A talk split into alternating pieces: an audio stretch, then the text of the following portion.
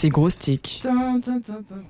Salut à tous, c'est- c'est Gros Stick sur Radio Campus Bordeaux. Pendant une heure, on va parler de jeux vidéo avec plein de monde en face de moi. Salut Gilles. Salut. Et comment ça va Gilles? La pêche. Bonne année Gilles. Merci.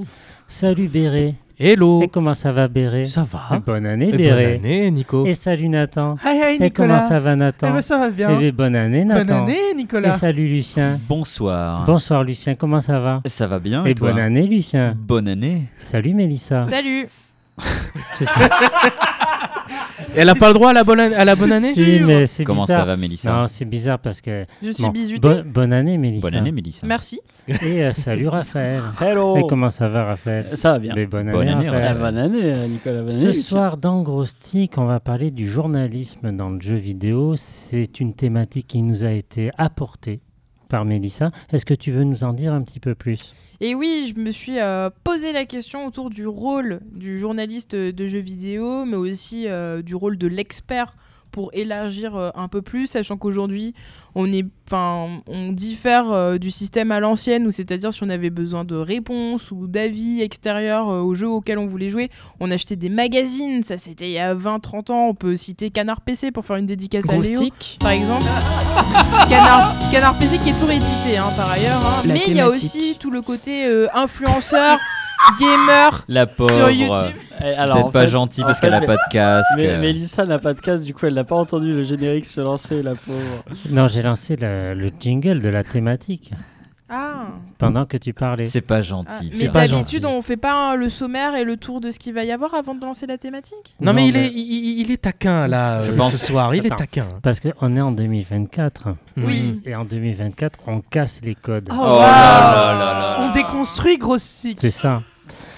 Mais merci beaucoup pour cette introduction, Oui, Mélissa. j'avais pas fini, mais c'est pas grave. Moi j'ai envie Oui. d'entendre la suite. Mais non, euh, mais vas-y. euh, alors, Oui, à une voulais- époque, on achetait les magazines. Voilà. Oui, voilà. Et je voulais simplement euh, conclure en disant que je pose la question aujourd'hui autour Mm. de la table et à tout le Mhm. monde. Que pensez-vous du rôle euh, de journaliste ou de cet expert en jeux vidéo, mais qui est souvent simplement euh, gamer ou spectateur et Mm. qui n'a pas forcément aussi les compétences de faire un jeu, de programmer un jeu, de développer un jeu.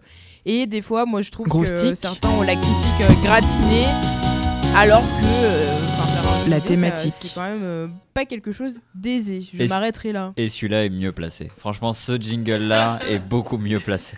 Jamais 203 Non, c'est bon. Ah. Euh, allez, ben on se lance dans cette thématique. On dit juste qu'il y aura aussi d'autres chroniques, hein, euh, bien sûr, dans ce gros stick. On aura une chronique OVNI avec Lucien, une preview avec ce cher Béret, on aura le test avec Nathan et on aura une chronique musicale par moi-même. Voilà. Hmm. Alors Mélissa a très très bien introduit la thématique. Allons-y. Qu'est-ce que vous en pensez? Est-ce que vous êtes d'accord avec ça? Et puis, euh, quels sont vos arguments? Oui. pas, hein? Oui. Alors, je vois que ça passionne.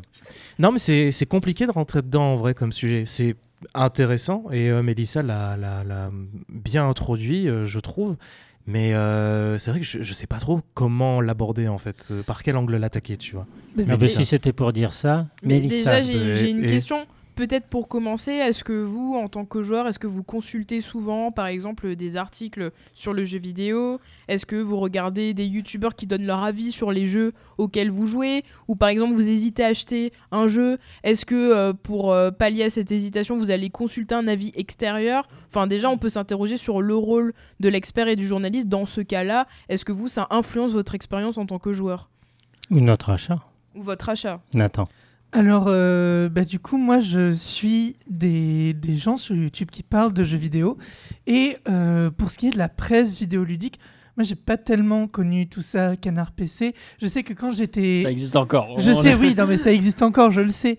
Mais euh, par, par contre, quand j'étais petit, euh, quand j'étais euh, tout bambin, tout grand. minot, exactement, je ne dirais pas la suite de la chanson parce que bon, c'est grossier, mais euh, je me souviens que quand je jouais encore de manière très assidue à Pokémon, on pouvait acheter euh, dans les magasins le Pokédex en papier, ce qui m'aidait pas mal dans mes sessions de jeu. Mais c'est pas ça, je voulais dire. Je suis.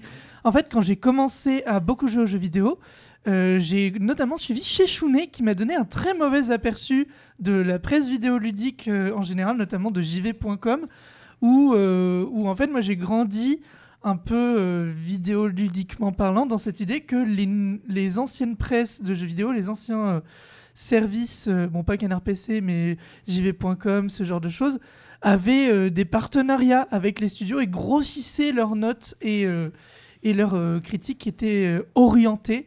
J'ai vu une autre vidéo récemment sur le fait que, mais notamment jv.com, c'était encore d'actualité. Après, j'avoue ne pas vraiment consulter la presse. Je m'en remets plus à des gens que je connais.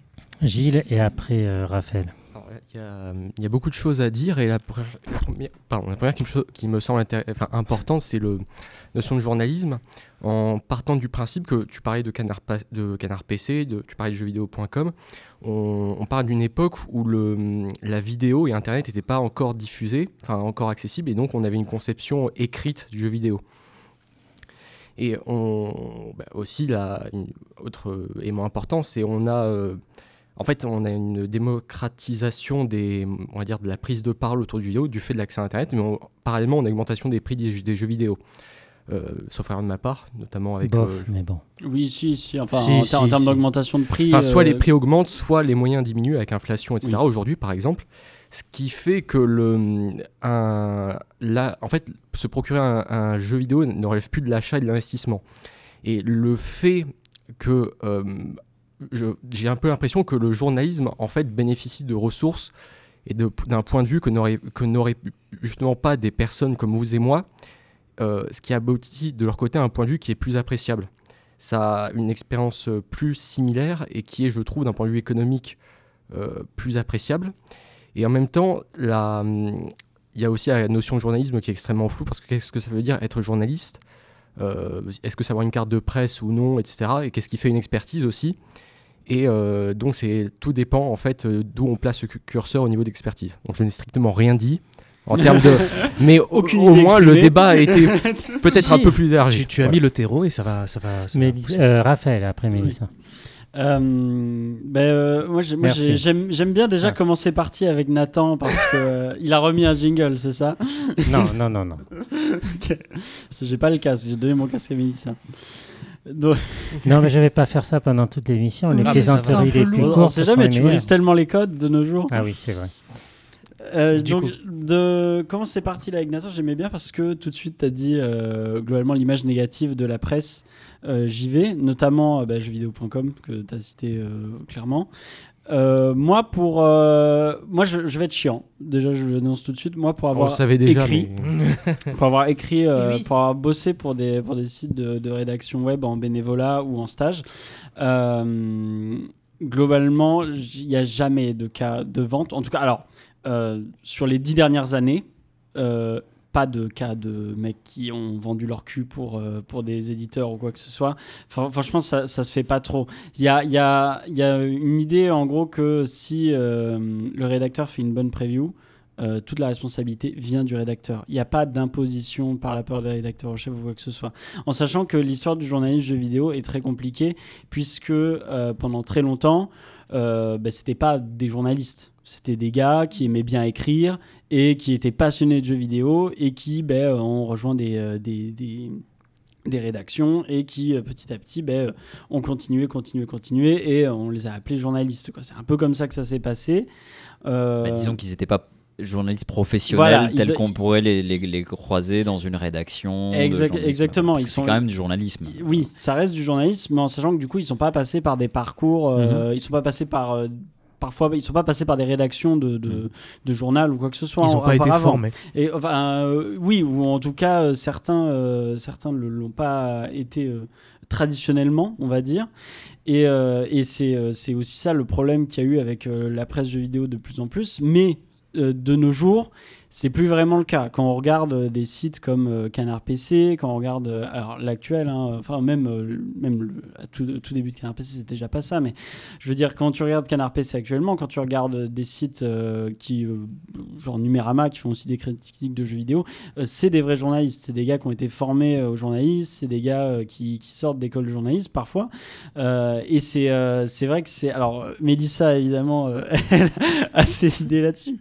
Mais ce que, ce que je veux dire, c'est qu'il n'y a pas de. Il y a une certaine éthique quand même vis-à-vis euh, du fait que, ben, certes, les studios vont envoyer des clés pour tester le jeu, euh, mais du même niveau qu'il il y, a des, euh, y a des séances pour euh, les critiques de cinéma pour qu'ils puissent euh, voir les films. Quoi. C'est dans, toujours dans l'idée d'informer les gens, toujours dans cette idée d'obtenir une critique plutôt objective, même si c'est impossible dans le milieu de la critique. Et, euh, euh, moi, je, pense déjà qu'il y a ça à remettre en contexte. C'est que euh, le milieu du journalisme jeux vidéo actuellement, c'est un peu, c'est un peu le bordel. On va pas se mentir. Surtout quand à côté, il y a des gars qui sont là depuis très longtemps. Je vais, le- je vais, di- je vais dire son nom. Julien Chiez. Ah, mais oui, sûr. mais il, J'ai- est- il était cité dans la vidéo qui désinguait euh, JV Euh, alors, alors je, je sais très bien de quelle vidéo tu Oui, parles. Parce qu'on a dû voir la même. parce que j'ai dû voir la même et que je j'aime pas le mec d'ailleurs non qui, qui a fait cette vidéo. Je l'aime pas, mais. Mais, euh, mais oui, parce qu'il il a quand même un bon argumentaire là-dessus. Euh, Julien Chiez, Carole Quinten, d'autres, d'autres, d'autres personnes qui font des vidéos sur YouTube, qui rebondissent sur les actualités du jeu vidéo et se déclarent journalistes, euh, alors que tout ce qu'ils font en fait, c'est euh, glaner du buzz et ce qui est normal puisque euh, bah, ils vivent dans, enfin ils, ils- veulent aussi vivre un peu de, de leurs vidéos comme ils peuvent, sans passer par des choses comme Patreon, comme pourraient le faire bah, d'autres, d'autres journalistes, qui, enfin d'autres anciens journalistes. Je, vais penser à, Atomium là tout de suite d'un coup, mais l'idée c'est que euh, l'idée ces gens-là participent à rendre le, milieu du journalisme jeu vidéo, ils participent à une image négative. Du, de la chose. À côté, euh, moi j'estime que Canard PC c'est encore de la très bonne, euh, c'est encore de la très bonne presse. De même pour euh, plein d'autres sites anglais, GameIndustry.biz. Il y a même de très bons journalistes chez euh, IGN, mais étrangement, ben, c'est pas ça qu'on retient, quoi. C'est toujours ceux, qu'on- ceux qui parlent le plus fort. Et je vais donner le micro à Mélissa parce que j'ai déjà beaucoup trop parlé. C'est à toi, Mélissa. Oui. Alors, euh, bah, moi, C'est- je vais... c'est ta minute. Moi, je vais parler de deux exemples euh, personnels. Alors, euh, je vais prendre l'exemple de quelqu'un qui n'est pas journaliste, mais qui est un, comment dire, un, un joueur, slash influenceur, slash youtubeur dans le jeu vidéo. Il s'appelle EMB. Il est bordelais, d'ailleurs. Il, fait, il a des activités assez diversifiées. Il fait un gaming news, c'est-à-dire il fait l'actualité du jeu vidéo euh, tous les jours. euh, Enfin, de, de façon, bah oui, euh, quotidienne. J'ai dit tous les jours, donc c'est quotidien. Effectivement. il, fait, il teste aussi des jeux vidéo. Et moi, j'ai très peu connu le milieu de l'influence du jeu vidéo avant euh, le Covid. Donc, euh, quand on a été confiné, etc., j'ai un peu renoué avec l'univers du jeu vidéo, notamment grâce à ce que j'ai pu trouver sur Internet. C'est vrai qu'on n'avait pas accès, on pouvait pas aller au magasin, échiner, regarder euh, les jaquettes de jeux, etc. Donc, euh, je me renseignais beaucoup par ça. Et c'est vrai que écouter, regarder des gens passionnés de jeux vidéo, j'ai trouvé ça plutôt sympathique, alors qu'avant, j'étais très critique des gens qui regardaient les gens jouer aux jeux vidéo. Et c'est marrant parce que moi, j'ai vu son évolution au fur et à mesure du temps. Et comme tu disais, euh, Raphaël, il y a cette position de souvent, ce sont des gens passionnés qui parlent d'une passion et puis après, il y a une sorte de palier qui peuvent passer et faire de leur passion quelque chose de plus professionnel ou en tout cas gagner euh, leur vie comme ça. Et, euh, et en fait, euh, c'est marrant parce que moi, j'ai remonté toute sa chaîne YouTube pour voir ses premières vidéos. Il avait énormément d'éthique et il disait oui, euh, moi de toute façon, on va pas faire des let's play qui durent 10 heures parce que c'est du, temps de visionnage facile ou juste bah on joue un jeu vidéo, on fout la vidéo en ligne et puis ça fait beaucoup de vues parce que bah tout simplement on aime bien la personne, on va la regarder jouer pendant des heures et des heures. Et euh, évidemment, qu'est-ce qui s'est passé? EMB a eu beaucoup de succès, voilà, il a dépassé 400 000 abonnés et maintenant, qu'est-ce qu'il fait majoritairement? Du let's play qui dure euh, 10 heures et puis aussi surtout il critique toujours les jeux vidéo, mais moi j'ai l'impression que depuis qu'il a le vent en poupe, donc euh, c'est-à-dire il reçoit beaucoup de jeux gratuitement, il reçoit beaucoup de goodies gratuitement. Je sais pas si c'est très différent dans l'univers euh, journalistique, mais en tout cas moi je constate, j'ai pas fait une étude empirique, mais moi je constate et ça m'a saoulé, du coup je le regarde plus. Il est très enthousiaste sur tout. Mais c'est vraiment gavant. Je veux dire, dès qu'il reçoit quelque chose, euh, ah c'est vraiment génial euh, de la part, oh là là Nintendo encore c'est trop fort, oh là là PS5 voilà encore c'est trop fort. Tout est trop fort, tout le temps, tout est génial, tout le temps. Je trouve qu'il y a des fois euh, la frontière est mince et on peut se poser la question de l'objectivité et du fait euh, peut-être que le terme vendu c'est trop fort. J'ai une petite anecdote pour aller dans, dans ton sens. Et je termine rapidement. Deuxième euh, anecdote. Ben, Raphaël, tu étais présent. Nous nous sommes rendus à Ubisoft euh, l'année dernière dans le cadre de la sortie du jeu Assassin's Creed Mirage. Et on n'a pas été acheté. Voilà, on n'a pas vendu euh, notre peau. Pas du tout. Par contre, je dois avertir, et c'est le cas pas uniquement dans l'univers du jeu vidéo, mais dans le monde des conférences de presse en général, les journalistes sont très bien traités. Donc, il y a petit buffet, petit gâteau. Souvent, euh, les personnes que vous allez rencontrer sont sous leur meilleur jour et n'ont jamais été aussi sympathiques de leur vie. Et tout ça, inconsciemment, on peut se demander si ça n'a pas une influence sur comment on va traiter le jeu. Je pense que quand on est expert de jeux vidéo, on peut garder une certaine euh, objectivité parce qu'on joue souvent et donc on se rend compte vite, même si le gars était sympa une fois qu'on joue au jeu, bon quand même son jeu euh, c'est peut-être pas le jeu de l'année, mais il y a aussi des journalistes qui viennent à ce genre d'événements et qui sont pas du tout spécialisés euh, dans la presse vidéoludique et on l'a vu, et ces personnes-là souvent sont très attendries par le fait qu'on leur tende la main et, euh, et elles sont là tout simplement pour mettre en lumière ou faire un focus sur le jeu et juste dire que Assassin's Creed Mirage, gros projet bordelais, euh, Ubisoft, entreprise sympathique qui traite bien ses employés et voilà, on s'arrête là et il n'y a pas vraiment, euh, enfin on creuse pas plus la question. Donc moi je trouve qu'il y a plein de problématiques qui sont soulevées. Je me demande pas si le jeu vidéo est pas un peu gangréné aussi par toutes ces questions euh, de- d'échanges, de demandes, Lu- d'influence. Lucien, je vais te laisser la parole, mais j'ai Oui. une petite anecdote qui est très, Très liée à ce que disait euh, euh, Mélissa. Il y a aussi Béré qui, veut- qui veut parler. C'est que moi, quand j'avais fait un, un- un stage à Sud-Ouest, j'étais à la rédaction internet de Sud-Ouest, et ils ouvraient à l'époque, ça remonte, euh, euh, un sous-site internet qui était lié au multimédia et aux jeux vidéo, etc. Donc, bien sûr, ils faisaient du test de jeu. Moi, je faisais du test de jeu aussi pendant mon stage. Et donc j'écrivais, c'était essentiellement de l'écriture puisque c'était Sud-Ouest, mais euh, Sud-Ouest version web. Et euh, je me rappelle très bien qu'un jour, euh, ils avaient reçu... donc on recevait les jeux, donc on pouvait les tester, mais c'était des exemplaires presse, hein, c'est com- complètement normal. Il n'y a pas d'achat du journaliste quand on reçoit un exemplaire presse, sauf que un matin, le, rédacteur en chef du Web Sud-Ouest a reçu un paquet avec une, une Game Boy Advance euh, toute pimpante euh, aux couleurs du jeu en question qu'il devait euh, traiter. Donc là, c'était carrément du cadeau, hein, du cadeau fait aux journalistes. Donc ce lui, ce qu'il a fait, c'est retour à l'envoyeur. hein. Donc euh, clairement, je l'ai vu refaire un paquet avec euh, et renvoyer clairement le truc. Donc euh, est-ce qu'il a fait ça parce que j'étais là? J'en sais rien. Euh, s'il, aurait gardé la console de jeu, bon, on ne sait pas. Mais en tout cas, il y avait déjà ça. Et, et, euh, je, là, je vous parle des, des débuts des années 2000. Donc oui, Il y avait ça effectivement, et ça a toujours existé, et je pense que ça continue euh, toujours.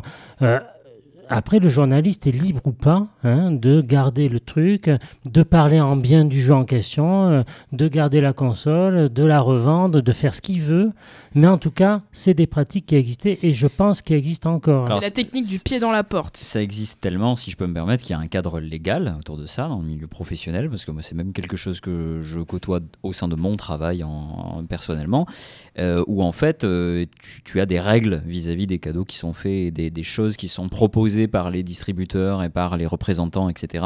Et il y a un cadre strict euh, vis-à-vis de ça. Alors ça ne veut pas dire que ça empêche euh, les euh, représentants en question de faire quoi que ce soit. Ça veut surtout dire que ça prend en compte l'existence de ce genre de relations un peu particulières entre deux entités et avec des intérêts financiers qui se trouvent derrière. Mais du coup, pour revenir sur ce que tu disais, Mélissa, je pense que tu mets le doigt sur un sujet qui est peut-être aussi à l'origine du choix de ce sujet, de la thématique d'aujourd'hui, je ne sais pas. Mais on fait quand même face aujourd'hui de plus en plus à un flou en fait qui se fait entre les journalistes qui traditionnellement avaient un rapport du coup journalistique d'analyse d'un jeu vidéo pour le présenter et les influenceurs euh, et c'est quelque chose qui se mélange. Et donc quand je parle d'influenceurs ça va être plutôt des gens euh, dont on va in- in- inciter enfin eux-mêmes euh, parfois c'est une volonté personnelle mais ça va plaire aux marques qui vont et aux, développeurs de jeux vidéo qui vont les inciter à en faire d'autant plus ces influenceurs qui vont donc mettre le, en lumière en fait tel ou tel jeu vidéo et ça va participer euh, qu'on le veuille ou non à la promotion du jeu vidéo sans que la personne soit directement quelqu'un qui travaille pour les développeurs du jeu vidéo. C'est comme ça qu'on a pas mal d'influenceurs sur Twitch etc euh, qui vont tout simplement jouer un jeu en parler, en dire du bien et du mal, en dire ce qu'ils veulent dessus, euh, mais ils vont parler du jeu et ça, ça intéresse beaucoup les gens qui vendent les jeux vidéo.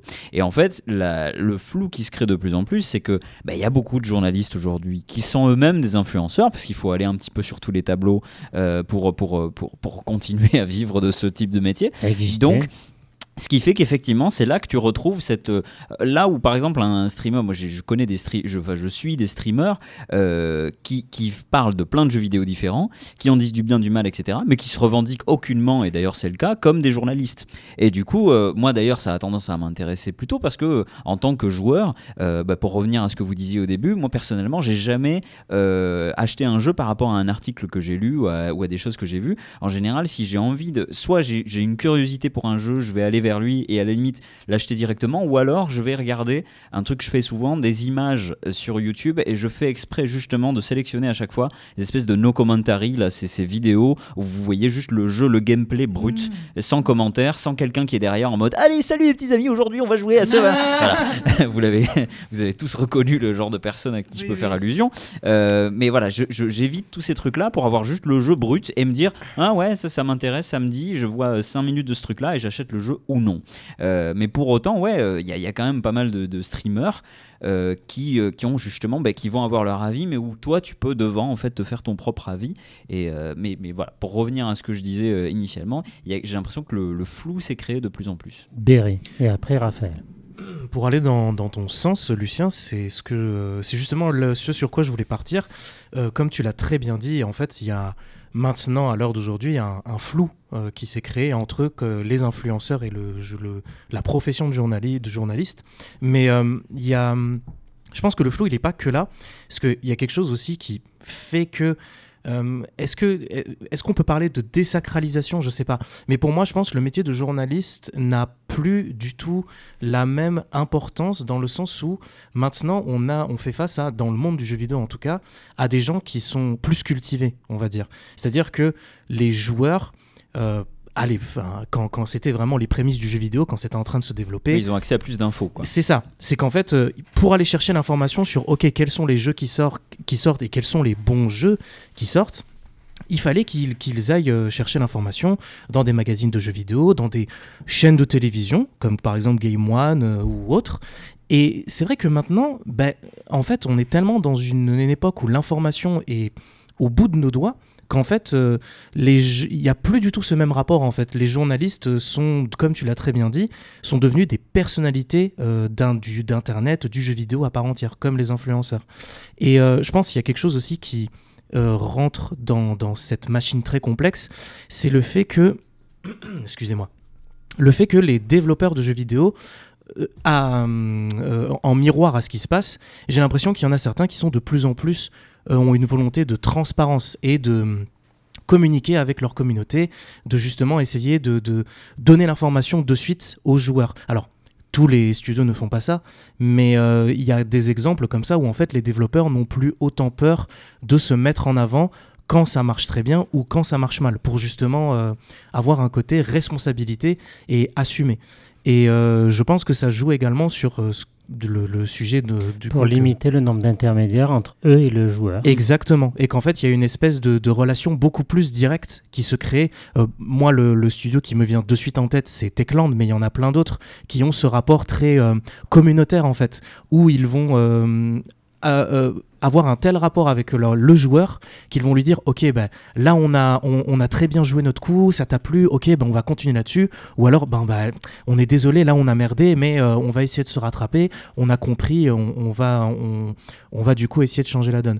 Et c'est pour ça que ben, aujourd'hui c'est super compliqué je pense le métier de journaliste jeu vidéo parce que on parle d'une fonction qui existe et qui en même temps Ils sont obligés de parler de jeux qui sont pas finis, donc déjà Oui. c'est compliqué. hein. oui, oui, et puis surtout, en fait, c'est compliqué parce que en soi, quand, on- quand un journaliste, souvent, il va faire la critique peu de temps avant que le jeu sorte ou quand le jeu sort. Donc en fait, c'est, c'est, t'as pas vraiment le temps non plus de, de, de trouver- développer une pensée autour du jeu, oui. Je et, puis surtout de trouver les défauts parce que souvent, tu sais, tu peux tomber sur un jeu qui est super beau sur le papier, qui apparaît très très bien, et puis plus tu vas jouer, plus tu sais, tu vas enlever les couches de terre et tu vas tomber sur des couches de caca bizarrement. Donc euh, bon. Mais, mais Souvent, euh, c'est ce qui arrive, ouais. c'est souvent ce qui arrive. Alors après, euh, je pense que ça commence à, à plus être le cas, mais c'est quand même un sujet voilà, qui est très intéressant. Raphaël. Euh, ben moi, je vais rebondir un peu sur, sur ce qu'avait dit Lucien, sur le fait que justement la barrière euh, s'effrite petit à petit entre les influenceurs et, et, euh, les journalistes. Et euh, moi, je vais prendre pour exemple l'exemple de Gotoz, qui est un ancien journaliste de Gamecult, euh, qui, ben, un peu avant que Gamecult se fasse racheter par. Euh, Reworld Media, à qui on doit aussi la mort de Science et Vie. Euh, je disais Ouch. pas. Euh, qui Gotos du coup qui est lui est parti bah, sur Twitch pour faire des matinales où il présentait des actualités du jeu vidéo toujours dans un format très journalistique et en essayant de s'entourer d'experts que qu'il s'agisse en termes bah, d'économie au niveau de l'industrie au niveau des droits d'auteur tout- toutes ces questions là lui, il, avait toujours cette démarche journalistique tout en, se vendant comme un influenceur. Parce que du coup, enfin, il, du coup, il devait, lui, se mettre en avant et essayer ben, de créer du contact avec sa communauté pour ben, euh, survivre dans un milieu où euh, ben, Twitch, c'est quand même euh, que des influenceurs qui sont quand même là à jouer tous entre eux. D'ailleurs, souvent, le fit and fun marche aussi très bien sur Twitch. Mais du coup, lui se retrouvait là à devoir à présenter quand même ce format très journalistique. Et c'est vrai que ça se fait de moins en moins. Euh, et à côté de ça, il y a, y a, des, médias qui sont morts. hein. À côté de ça, jeuxvideo.fr euh, est, décédé euh, deux fois, il me semble. il semble qu'ils l'ont rouvert à un moment et qu'au final, c'est pas passé. Euh, à côté, ben, du coup, Gamecult, euh, comme on le connaissait avant, est, euh, est aussi parti. Il y a des branches du côté américain. On a perdu le launcher, qui était du coup la branche jeux vidéo du Washington Post. C'est quand même de petit à petit, en fait, on se rend compte que c'est plus des modèles très viables, le journaliste jeux vidéo écrit. Euh, malheureusement, quand- surtout quand on parle de ben, la plus grande industrie créative euh, en termes de revenus. Et, euh, tout, ce, problème euh, qui est lié du coup au fait que ben, la presse écrite ne marche pas et qu'en fait, ben, au final, les gens sont là, oui, l'influence, ça, me- suffit très bien. Euh, on se rend compte que ça laisse passer euh, des sujets euh, euh, comme euh, là actuellement euh, 2023 c'était la pire année pour le jeu vidéo euh, pour les créateurs de jeux vidéo puisqu'il y a 9000 postes qui ont disparu euh, au sein euh, de, des de l'industrie. Donc c'est quand même pas rien. Là déjà rien que ce début d'année, il y en a 2300 aussi qui ont disparu. Merci John Riccitello, le patron d'Unity. Mais euh, c'est vraiment, on se rend compte qu'en fait c'est très important de s'informer autour de ces questions-là parce que et que le métier de journaliste jeu vidéo a quand même encore une place très importante et doit rester. Doit garder sa place importante, surtout quand on voit qu'à côté, voilà, il y a EMB d'ailleurs, tu l'as, tu l'as cité tout à l'heure, il était aussi cité dans la liste Mm, des, euh, oui, des, des gens qui qu'il fallait pas suivre parce que justement ils pourrissent un peu euh, l'image qu'on a du, du journaliste jeu vidéo. Et, euh, et c'est aussi, mais c'est aussi important de mettre en avant ces gens encore qui luttent. Euh, pour, euh, pour qu'il y ait une presse euh, une bonne presse jeux vidéo je pense à Jason Schreier chez Bloomberg je pense du coup à Gotoz qui a quand même qui est redevenu journaliste puisqu'il a lancé un média avec d'autres journalistes de Game Cult et de Canard PC qui s'appelle Origami. À côté, il y a d'autres journalistes de, de jeuxvideo.fr qui ont eux lancé Point and Think.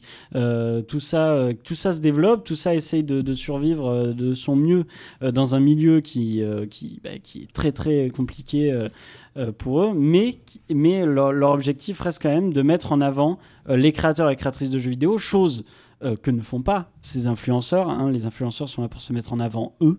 malheureusement. Et c'est vrai que c'est un, peu, un peu ça aussi qui se joue dans le rôle des journalistes, c'est que ce sont des médiateurs. C'est pas, c'est pas l'influenceur n'est pas là pour, pour vous parler de l'industrie, n'est pas là pour vous parler euh, des gens qui travaillent dans, ces, euh, dans, ces, euh, dans cette industrie. Il est là pour vous parler de, chiffres, il est là pour vous vendre du rêve. Et c'est, parce que c'est ça qu'il fait vivre. C'est, son, choix. Enfin, on vit, tous comme on peut. Mais le journaliste jeu vidéo, ça a encore sa place, ça a encore une, une importance. Euh, c'est encore très important et euh, il faut que ça continue. Moi, je Euh, trouve que, Raphaël, je, je suis assez d'accord avec toi. Et, et je pense que le problème aussi, c'est que c'est l'image. oui, C'est- C'est-à-dire qu'aujourd'hui, les journalistes parlent sur le jeu vidéo, montrent le jeu vidéo tout le temps, Mm. ou, se montrent, ou montrent leur gueule. Euh, mais c'est- c'est vraiment euh, le problème, c'est l'image. Il n'y a plus d'imaginaire. Avant, moi, quand je, lisais les, euh, j'achetais énormément de, de presse euh, écrite de jeux vidéo. euh, c'est ce qui a fait un petit peu ma culture jeux vidéo. Et c'était des vrais journalistes. C'était des vrais journalistes qui écrivaient, qui faisaient, qui essayaient de faire ressentir quelque chose, une expérience de jeu avec des mots. Oui. Et dès qu'on fait ça, eh ben, déjà, on va bien au-delà du jeu vidéo euh, lui-même. oui. On- la, on la ressent critique de choses, jeux vi- la critique de jeux vidéo est déjà euh, c'est, c'est la réponse à la critique de jeux vidéo, c'est pas de savoir si on va acheter un jeu, Exactement. c'est de savoir pourquoi on a Voilà. joué à ce jeu. Voilà, et puis on essaie de faire vivre au, lecteur quelque chose, une expérience de jeu sans qu'il y joue. Et donc là, je trouve que ça avait vraiment un sens, en Oui. fait.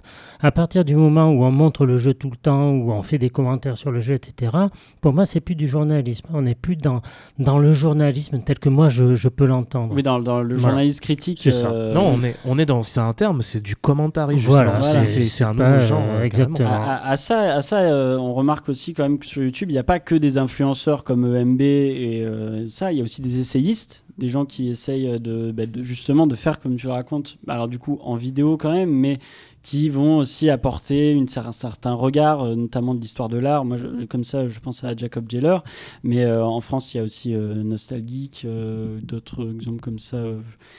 euh, ah, il y en avait un. y Nostalgique. Ouais, non, alors non, mais alors il y a Nostalgie qui vient tout de suite. Il y a Tetril pour ce qui est du, euh, du JRPG, et il y en a d'autres. ah, il, il me. Toujours Thomas, toujours Thomas qui, a- qui fait aussi de très bonnes études. Et il y a euh, euh, H. euh, qui est une chronique, qui est une ancienne chroniqueuse de Radio Campus Paris, qui elle fait énormément de critiques vis-à-vis ben, de l'aspect capitaliste du jeu vidéo et euh, ben, de son impact sur ben, les, les personnes un fragilisées. métier, euh, enfin, du travail Voilà, d'enquête. Voilà, et il y, a des- il y a des vrais, il y a des vrais essais qui, qui peuvent encore vivre sur Mm. YouTube, tout comme à l'écrit. Et euh, c'est c'est aussi ça qu'il faut, qu'il faut plus, il faut plus se diriger vers ça que malheureusement vers les gens qui sont tout le temps enjoués, tout, qui n'ont rien à redire sur l'industrie. Tout va bien, regardez, c'est magnifique. Un peu comme ce qu'essaye de nous vendre. euh, ouais, non, mais je pense à Julien Chies, mais là, tu vois, dans ma tête, là, je, je pense aussi à Geoff Keighley, euh, qui était un ancien journaliste d'IGN, qui maintenant s'occupe des Game Awards, euh, qui, euh, au dernier Game Awards, n'a pas lâché un mot pour les 9000 personnes licenciées. Euh, c'est quand même euh, un, peu, un peu grave, je pense. Tout a découlé, j'ai l'impression, de, de Marcus un peu. hein. Oui, bah, Marcus le père. Ah bah, c'est pas sa bah, faute. Oui, ah, oui, après, c'est pas ça sa faute. Non, non, mais C'est pas sa faute, mais. j'ai- rien contre lui, mais. euh, Mais c'est le premier streamer. euh, Voilà, c'est exactement. Allez, on- et on est obligé de, de quitter cette Mhm. thématique. Tu Mhm. vois, Mélissa, tu as bien fait Thématique de, passionnante. de nous proposer Merci, ça. On, Mélissa. on pourrait encore en parler Bravo. pendant, pendant des heures. On fera une partie 2 On Allez. fera peut-être une partie 2, euh, pourquoi pas. Euh, moi, je vous propose de parler euh, rapidement euh, d'une musique de jeu vidéo pour faire un petit peu euh, une petite pause euh, dans, dans Gros Stick. Je vais vous euh, passer une musique de- du jeu Eliminate Down. C'est un jeu qui était sorti en 1993 sur Sega Mega Drive, euh, développé par Aprinet. Alors, ils n'ont rien fait d'autre. Édité par Soft Vision, ben, ils n'ont rien fait d'autre. Et euh, c'est un shoot 'em up. euh, bon, vous vous doutez Évidemment. que voilà, Évidemment. Euh, qui fait pour moi partie quand même du top 3 sur Mega Drive en, en, shoot 'em up horizontal, Ah, horizontal, Horizontal. à côté des deux Thunder Force 1, 3 et 4. Mhm. Voilà, donc c'est un excellent jeu, euh, vraiment hyper, euh, hyper bien réalisé, qui reprend quelques idées de Thunder Force, mais aussi des jeux de l'époque comme R-Type, etc. C'est un jeu assez difficile. Et j'en parle surtout parce qu'il y a une réédition. Le, le jeu va ressortir chez Retrobit, qui ressort de temps en temps des, des jeux vidéo plus anciens. Et le jeu est euh, en précommande. Et pourquoi c'est intéressant? Parce que Eliminate Down, c'est minimum 1500 euros sur le marché de l'occasion. C'est un jeu qui est très très rare en fait. C'est un des jeux les plus rares sur Mega Drive. J'ai pu l'avoir, moi, dans, dans le temps. Je l'avais payé 140 euros à l'époque. C'était déjà une somme. C'est déjà beaucoup. Et je l'avais, je l'avais revendu 500 euros. Je comprends mieux certaines choses. Je l'avais revendu 500 euros. Et ça, Oh, et ça m'avait payé une partie des vacances. Bon, Waouh. En tout cas, tu nous donnes envie d'y jouer là. mais, mais attention. En fait, l'idée de cette précommande, c'est qu'au moins le jeu vaut 69 euros. Voilà. Seulement. Seulement. Donc moi, je l'ai précommandé. Voilà. Et je pourrais repartir en vacances dans 10 ans. voilà. C'est comme ça que ça se passe. Avec l'inflation dans 10 ans, euh, Voilà. à Ça Ça voir. vient hein. gueuler sur les ça. influenceurs qui ont des cadeaux après. Ouais, mais là, je me le paie, le Oui, cadeau. oui, oui. Euh, donc, euh, mais tout ça pour parler de la musique de ce jeu vidéo, qui est une musique très très agressive. Non, mais vous allez vous en rendre Parce que compte. T'as payé 140 T'es euros, mais il faut te terme faire gueuler dessus un peu. T'es sûr du terme, c'est pas frénétique plutôt Non, que tu elle sais- est très agressive, c'est-à-dire que c'est- c'est très... Mais vous allez voir, vous allez voir, qui sonne très très Mega Drive, puisqu'on reconnaît tout de suite le chipset sonore Yamaha YM2612. Et oui. Et la musique, on la doit à Tatsuya Matsumoto, euh, il a rien fait d'autre. Ou alors des choses un petit peu moins euh, connues. Vidéoludique. Euh, voilà. Et on écoute la musique du boss final, parce que pourquoi, hein, pourquoi ne pas passer directement au boss final? Je vous le demande.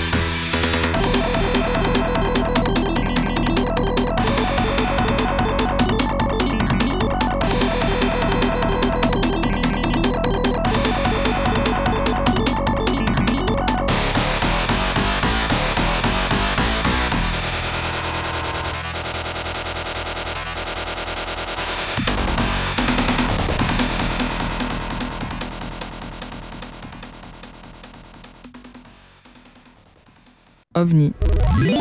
Objet vidéoludique non identifié. Et l'OVNI, c'est Lucien. Enfin, Et oui. pas Lucien, mais le jeu dont il va non, parler. je ne suis pas, je ne suis pas Joule. Euh, ça ne vous a certainement. Ah, c'était fait, il fallait, c'était un peu facile. Euh, ça ne vous a certainement pas échappé, mais alors aujourd'hui, beaucoup de jeux vidéo de différents genres disposent de classements en ligne qui permettent de classer les joueurs et les joueuses du monde entier euh, et qui permettent de savoir qui est le plus rapide dans Mario Kart, par exemple, ou qui a gagné le plus de parties dans insérer euh, nom de jeu random, boum boum, pam pam, piou piou. Euh, D'ailleurs, je parle de classement directement intégré au jeu, mais on a aussi des classements faits maison. C'est là que je me tourne vers notre maître de cérémonie, Nicolas Loubert, ici présent, qui a l'habitude de se challenger en partageant ses scores au sein d'une communauté de joueurs sur des jeux comme euh, Eliminate Down, par exemple. Elimination Down Eliminate Down Non, c'est ça, tu l'as bien. Eliminate euh, Down. ouais. Euh, voilà. C'est ça que je trouve le plus agréable d'ailleurs, personnellement, parce que ça permet de voir vraiment ce qu'on vaut en termes de score auprès de quelques personnes sans se retrouver perdu au milieu d'un classement de plusieurs millions de joueurs. Parce que la performance dans le jeu vidéo, c'est un détail, bien sûr, ça ne fait pas tout, loin de là, heureusement. Chaque niveau est valable, mais ça fait toujours plaisir quand on arrive en bonne position. Et c'est là que j'en viens au sujet principal de cette chronique, puisqu'il y a quelques semaines, j'ai euh, le plaisir d'être devenu l'un des meilleurs joueurs du monde euh, de Lost Gamer. Alors, pour cause, puisque Lost Gamer, si je m'étais un petit peu plus motivé il y a quelques années, je pourrais aujourd'hui en être l'un des créateurs, euh, tellement j'adore le concept. Un peu de contexte pour commencer. Euh, Peut-être que vous connaissez GeoGuessr, ce site internet créé en 2013, dont le succès est surtout apparu pendant le confinement. Euh, le concept est très simple, le développeur suédois qui en est à l'origine a tout simplement repris le code de Street View, cette fonctionnalité de Google Maps qui vous permet de vous balader sur presque n'importe quelle route du monde. À partir de là, il a créé un jeu simple, très très simple à comprendre, mais extrêmement difficile. Vous vous retrouvez quelque part dans le monde et vous avez au choix 10 secondes, quelques minutes ou tout le temps que vous souhaitez pour trouver l'endroit précis dans lequel vous vous trouvez à quelques mètres près. Alors j'ai dit dans le monde, mais ça peut être aussi euh, uniquement en France ou en Europe ou l'endroit que vous voulez. Le jeu a d'ailleurs un peu évolué avec le monde qui est venu euh, s'y agglutiner, euh, puisque depuis quelques temps maintenant il y a des battle royales, euh, c'est devenu un petit peu Fortnite, on, gagne des points, des trucs comme ça, et on doit être le dernier à réussir à trouver en permanence euh, le pays dans lequel on se trouve. C'est allé très très loin. Euh, le but est donc d'être le plus précis, mais aussi le plus rapide. J'ai énormément joué à ce jeu en particulier euh, dès 2018, et à l'époque, je m'étais dit, ça serait rigolo de faire la même chose, mais de remplacer la carte de France ou d'Europe euh, par une carte du monde de nos jeux vidéo préférés. Alors qu'est-ce que je n'ai pas euh, dit là, parce que j'aurais dû me lancer à essayer de trouver un développeur quelque part pour le faire, puisqu'il y a quelques mois, des développeurs bien plus compétents que moi ont eu la bonne idée de réaliser ce rêve, et désormais, World of Warcraft, Zelda Breath of the Wild, euh, Apex Legends, euh, Red Dead Redemption 2, voilà certains des mondes que vous pouvez retrouver dans lostgamer.io, un jeu gratuit disponible sur votre navigateur préféré, et c'est comme ça que j'ai pu enfin connaître mon heure de gloire, en, en l'occurrence, euh, et donner une utilité à mes centaines d'heures de jeu à GTA San Andreas, parce que ça me permet de dire parfois que parfois en moins de 10 secondes euh, où est-ce que je me trouve dans le jeu sur la carte euh, voilà là ça je sais que c'est San Fierro ça le à quelques d'ailleurs c'est à un mètre près pour avoir euh, le maximum de points. Donc évidemment là je- je- j'en rigole hein, puisque on doit être euh, à peine quelques centaines euh, sur les serveurs évidemment. La dernière fois on parlait de streamer tout à l'heure euh, Ponce a découvert le jeu en direct. Il l'a fait en stream et du coup il a fait euh, littéralement exploser le site parce qu'il y a 4000 personnes qui sont venues jouer avec lui. Tu peux jouer avec autant de monde que tu veux. Et il a cassé le site. Donc on n'est pas trop nombreux hein, en fait. hein. donc euh, euh, je vous invite d'autant plus à, venir me rejoindre sur les classements. Euh, pour ceux qui connaissent en l'occurrence, parce que je, je connais aucune des autres cartes, enfin je les connais pas aussi bien que San Andreas, mais à venir essayer de trouver où est-ce, que vous vous trouvez dans San Andreas. Euh, en plus c'est très précis, les photos c'est assez, assez rigolo à chaque fois. Il y a différents modes de jeu bien évidemment, et comme ça ben, on pourrait tranquillement faire nos petits, nos petits challenges entre nous. Voilà, Mais merci beaucoup, Lucien. Et bravo. plaisir. Mais Merci Bravo, parce que Bravo, là, bravo. qu'est-ce qu'on doit dire Félicitations. Ah bah, Peut-être, bah, euh, dites-le vite parce que là, avec avec euh, Félicitations. 50, Félicitations. 50 milliers de personnes qui vont arriver tous les mois Après dans quelques Clique. je pense que je vais je vais sortir du classement euh, très très. Ah, ce sont c'est super dur de rester en haut de, de la montagne Ouh sur là ton trône. hein. ouais, Il faut que tu le défendes, faut que tu le défendes. Le test. Et c'est avec toi, Nathan. Avoir un job ingrat est une position récurrente dans le monde du jeu vidéo. Gérer une pizzeria avec des animatroniques tueurs dans Five at Freddy's. Être policier face à des individus parasités et zombifiés dans Resident Evil. Reporter en zone à risque dans Outlast, découvrez maintenant être le larbin d'une compagnie à l'éthique plus que douteuse dans le jeu du jour, Lethal Company.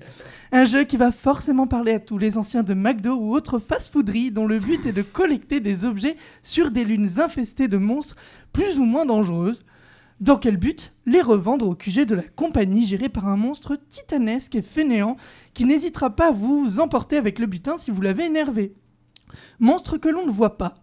Il est caché derrière un immense mur. Nous, on a seulement accès à, la vision de ses tentacules car c'est un monstre spatial. Il a des tentacules, c'est QFD. C'est normal. Ben oui, on a aussi accès au bruit qu'il fait, digne de mes meilleurs bruits de ventre post-digestion. Et si vous remplissez pas le quota dessous, eh bien vous êtes éjecté dans l'espace. Ah bah super, je voulais un CDI étudiant pour payer mon misérable appartement, et me voilà esclave d'une corporation tentaculaire. Finalement, Lethal Company est un triste portrait de notre société saucisse capitaliste. Mais ce n'est pas que ça, c'est le meilleur démarrage Steam de l'année 2023 alors que le jeu est créé euh, en, en fin d'année. Et par un seul mec, Zickers, un mec qui fait des jeux depuis qu'il a 13 ans, trop fort, le Castor. Mais plus sérieusement, au niveau du gameplay, c'est un jeu de coopération avec un chat de proximité, dont le, but est de collecter le plus d'objets sans vous faire buter par tous les monstres qui ont tous un pattern différent. Au niveau de la direction artistique, on est dans des graphismes de basse qualité, c'est voulu. C'est ce qui, à mon sens, accentue le côté horreur tout en l'atténuant en même temps, ça dépend de comment vous y jouez. C'est une vraie belle expérience multijoueur complètement délirante, idéale si vous aimez vous faire une petite frayeur, mais tout aussi bien si vous voulez vous fendre la poire, parce que c'est ça la grosse force de Lethal Company, c'est que c'est putain de drôle. D'ailleurs, petit conseil, jouez au jeu avec les mods. C'est hyper simple à installer et ça enrichit tellement l'expérience de jeu. Vous pourrez notamment regarder la caméra, la caméra des monstres une fois que vous êtes mort. Donc, voir la déchéance de vos amis sur leur caméra et celle des monstres. Option très intéressante pour étudier le comportement de ceux-ci. Mention spéciale au Nutcracker, casse-noisette en français, qui danse sur votre cadavre avec une musique de fanfare après vous avoir tiré dessus avec son fusil à pompe Camoulox. Comment j'ai découvert ça? Grâce à la caméra de monstre mais les modes sont aussi là pour vous aider à avoir moins peur. L'exemple le plus flagrant étant le bruit du petit monstre chapardeur qui passe d'un grommelement aigu à... Ah mince, attends, Oui, j'étais pas là. moi. voilà. Donc imaginez ce petit monstre en bande. Euh, il a littéralement un terrier, plein de petits hippies qui viennent vous courir après si vous leur avez euh, volé un objet ou si vous en possédez un tout simplement. Mais euh, s'il n'y a pas que ça comme changement, il y a aussi le Jester, un monstre angoissant qui vous menace de, qui menace de vous sauter dessus et de vous poursuivre jusqu'à ce que mort s'en suive, mais qui, grâce au mode, a cette chanson qui se joue au moment de sa poursuite.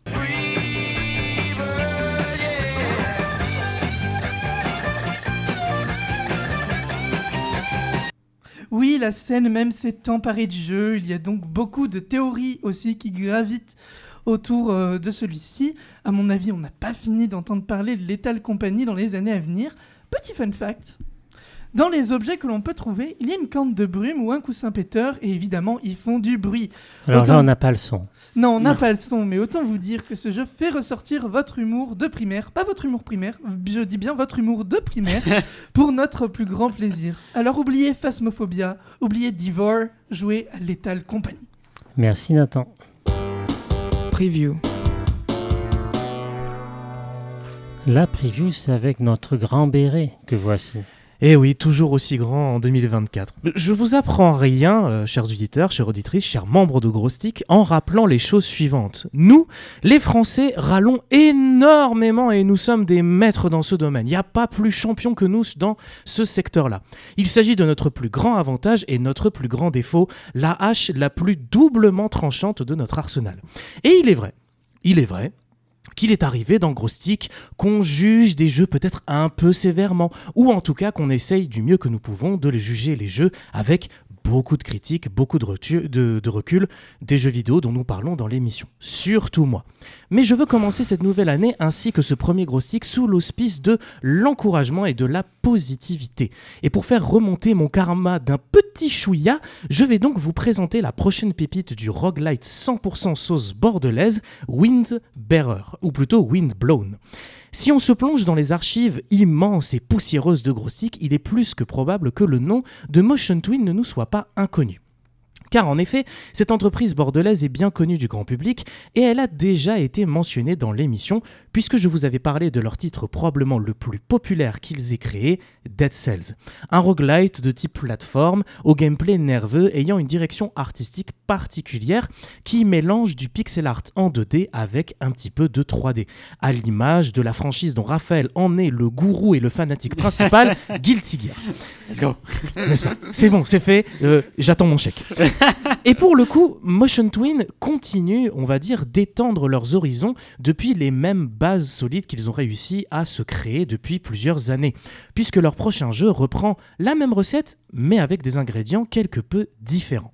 C'est durant la cérémonie des Game Awards de 2023, là c'était en fin d'année, bravo, que Motion Twin annonce leur prochain titre au travers d'un trailer 100% animé, Windblown. On y voit trois personnages colorés, ce qu'ils sembleraient être des euh, chauves-souris, lézards et lapins anthropomorphisés, mourir bêtement tout en affrontant des monstres féroces et des monstres féroces et puissants sur des îles flottantes. Et je ne parle pas du dessert surcoté. Non, non, non, non, non. Je parle de vraies îles Oh, flottant bon, dans le j'adore ciel. ça. les moi. Mais-. Et voilà, c'est exactement la réaction que je voulais. Mais en tout cas, on parle ici de vraies îles qui flottent dans le ciel et qui sont les vestiges d'un passé ce qui semble être glorieux, tourmenté, mais on ne sait pas trop. Vous êtes un leaper, qu'on peut traduire très sommairement par sauteur ou bondisseur, mais on va rester sur leaper, un combattant qui est chargé de protéger le foyer que vous habillez, dans, dans lequel vous habitez. Et pour survivre, eh ben, il va vous falloir absorber les mémoires des guerriers qui sont tombés au combat euh, Mm. dif- qui, qui ont, qui ont vécu avant vous, tout simplement, afin de débloquer votre plein potentiel et essayer de survivre un jour de plus. Mais ce n'est pas tout, car vous aurez la possibilité de parcourir les niveaux de Windblown en solo ou avec deux de vos amis, donc une coopération à trois joueurs est possible. Petite précision cependant, le jeu ne s'oriente pas comme étant un platformer classique, donc un jeu à plateforme comme Dead Cells nous l'avait déjà vendu. Ici, nous serons plus sur un hack and slash, comme par exemple les classiques du genre que sont la franchise Diablo ou encore le jeu ultra populaire Hades. Pour l'instant, et malheureusement, c'est un gros malheureusement, nous n'avons aucune date de sortie officielle qui n'a été communiquée. Seul le trailer nous a un petit peu vendu quel serait le gameplay et quelle serait Ça la sortira DA du jeu. peut-être jamais. Ça sortira peut-être jamais, dans le pire des cas, mais cependant, il a été révélé qu'un early access du jeu, donc un accès anticipé, sera disponible un peu plus tard cette année 2024 sur PC uniquement. Espérons que le jeu sortira non pas uniquement sur PC, mais sur les autres plateformes Mais c'est jeu. quoi un peu plus tard? Un peu plus tard, un peu plus tard. Ça veut dire pas, euh, pas, ça veut dire, euh, nous sommes le 12 janvier 2024, il n'est pas encore sorti en Early Access, il reste donc 352 jours avant qu'il sorte en Early Access. Voilà, lancez un dé, on verra bien sur lequel ça tombe. Il y a beaucoup de joueurs qui attendent ce jeu avec euh, impatience parce que... euh, Dont tu fais partie. dont je fais partie bien sûr, et qui l'attendent pour les bonnes raisons, vu que Motion Twin nous a déjà euh, habitués à une qualité de développement et une qualité de création artistique euh, et de gameplay très innovante pour le coup. Dead Cells a on peut le dire, révolutionné le genre du roguelite. Il a marqué, euh, il a marqué son coup, il a fait un impact. J'espère de tout cœur que Windblown apportera au minimum un vent de fraîcheur sur la scène des roguelites, mais peut-être qu'il se hissera comme un nouveau classique du genre, à, euh, euh, à l'instar de Dead Cells ou de Hades, bien évidemment. Je vous tiendrai informé des nouvelles informations en temps et en heure. Espérons que nous en aurons. Pour les plus intéressés d'entre vous, il y a un site internet Windblown où vous pouvez retrouver les informations. Et pour les plus, euh, on parlait justement de créateurs et d'influenceurs euh, plus tôt dans l'émission, vous pouvez, si cela vous chante, vous inscrire pour potentiellement devenir un content creator, un créateur de contenu pour Windblown. Mais bon, on verra bien ce que ça donne.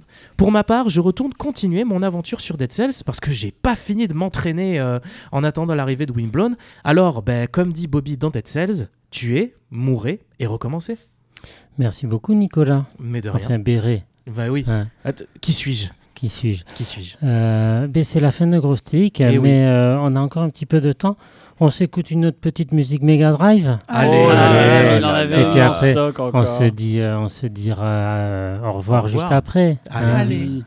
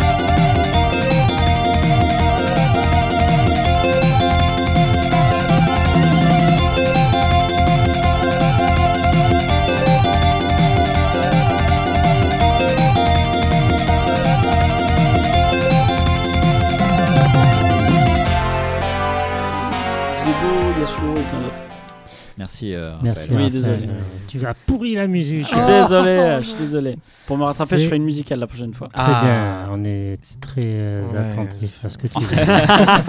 en tout cas, ça donnait vachement envie de, de performer dans le, dans le jeu vidéo. C'est vrai Ouais. Ouais, Ouais, c'est C'était une hyper musique de, Thunder Force 4. Voilà. Ouais, ouais. Non, mais les C'était le premier niveau.